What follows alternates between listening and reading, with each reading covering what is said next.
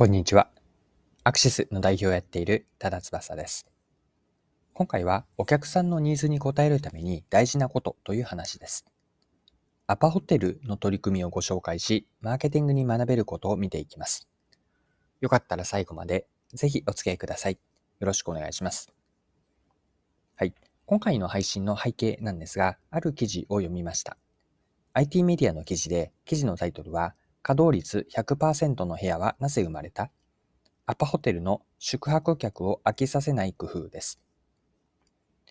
で、記事からまずは引用しますね。客室でのネット利用をさらに便利にしているという話なんですが、記事から引用します。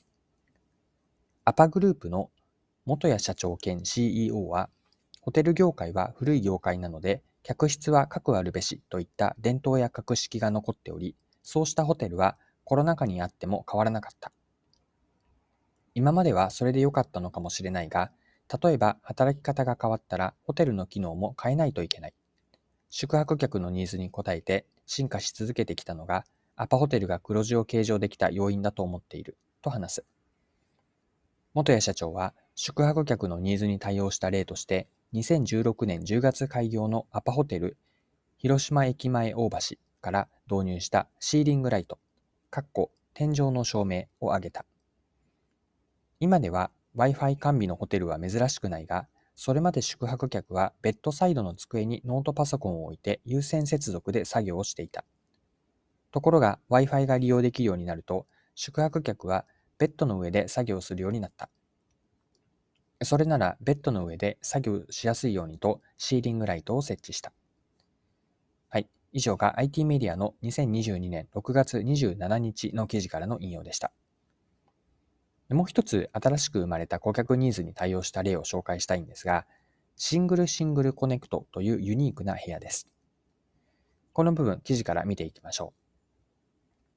う。2022年4月に開業したアパホテル難波心斎橋東で採用した客室 SS コネクト、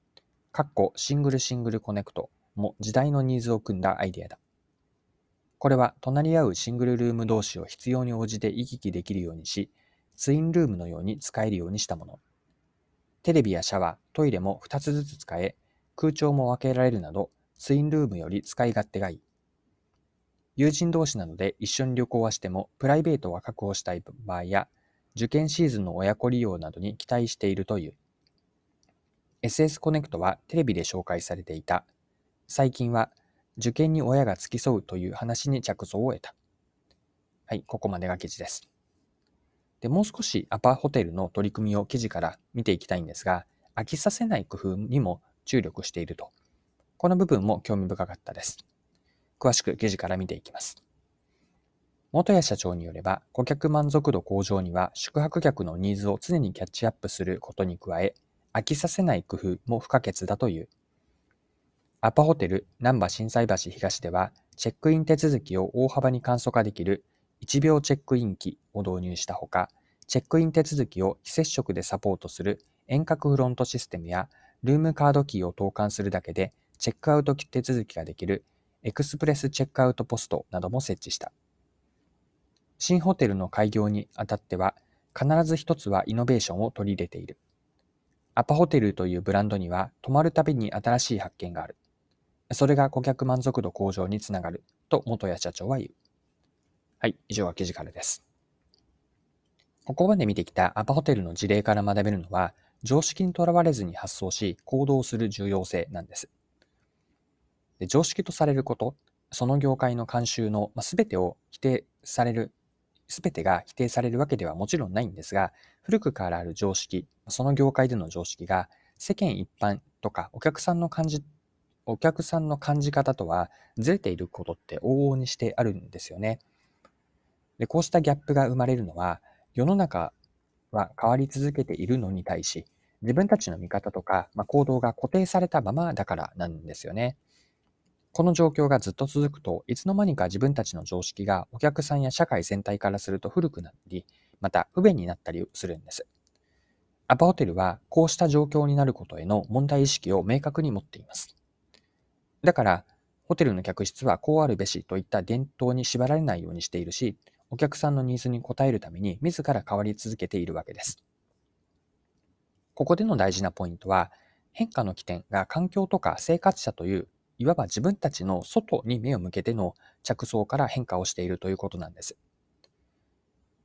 ホテルや宿泊と直接的に関係のない領域までの変化の兆しを察知して、ホテルの設備とかサービスに新しくその変化を取り入れているんです。アポテルから学べるのは、常識やこだわりにとらわれすぎず、新しいことに挑戦し、常に変化する重要性です。受け身での変化だけではなくて、自ら変化すると。新しいことを常にやり続ける、そして変化をすることが、既存客を飽きさせず、離反、お客さんの離反の低下につながるんです。はい、そろそろクロージングです。今回はアパホテルの事例を取り上げて、そこにマーケティングに学べることがあるなと思ったので、ご紹介をして掘り下げていきました。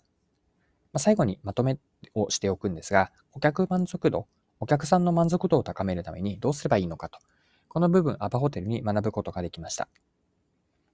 前提としてあるのは、世の中は変わり続けているのに、自分たちの見方とか行動が変わらない、固定されたままだと、自分たちの常識というのはいつしかお客さんの非常識になってしまうことです。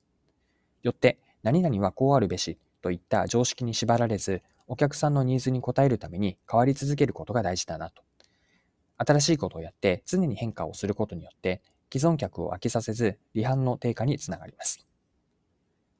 はい今回も貴重なお時間を使って最後までお付き合いいただきありがとうございました。それでは今日も素敵な一日にしていきましょう。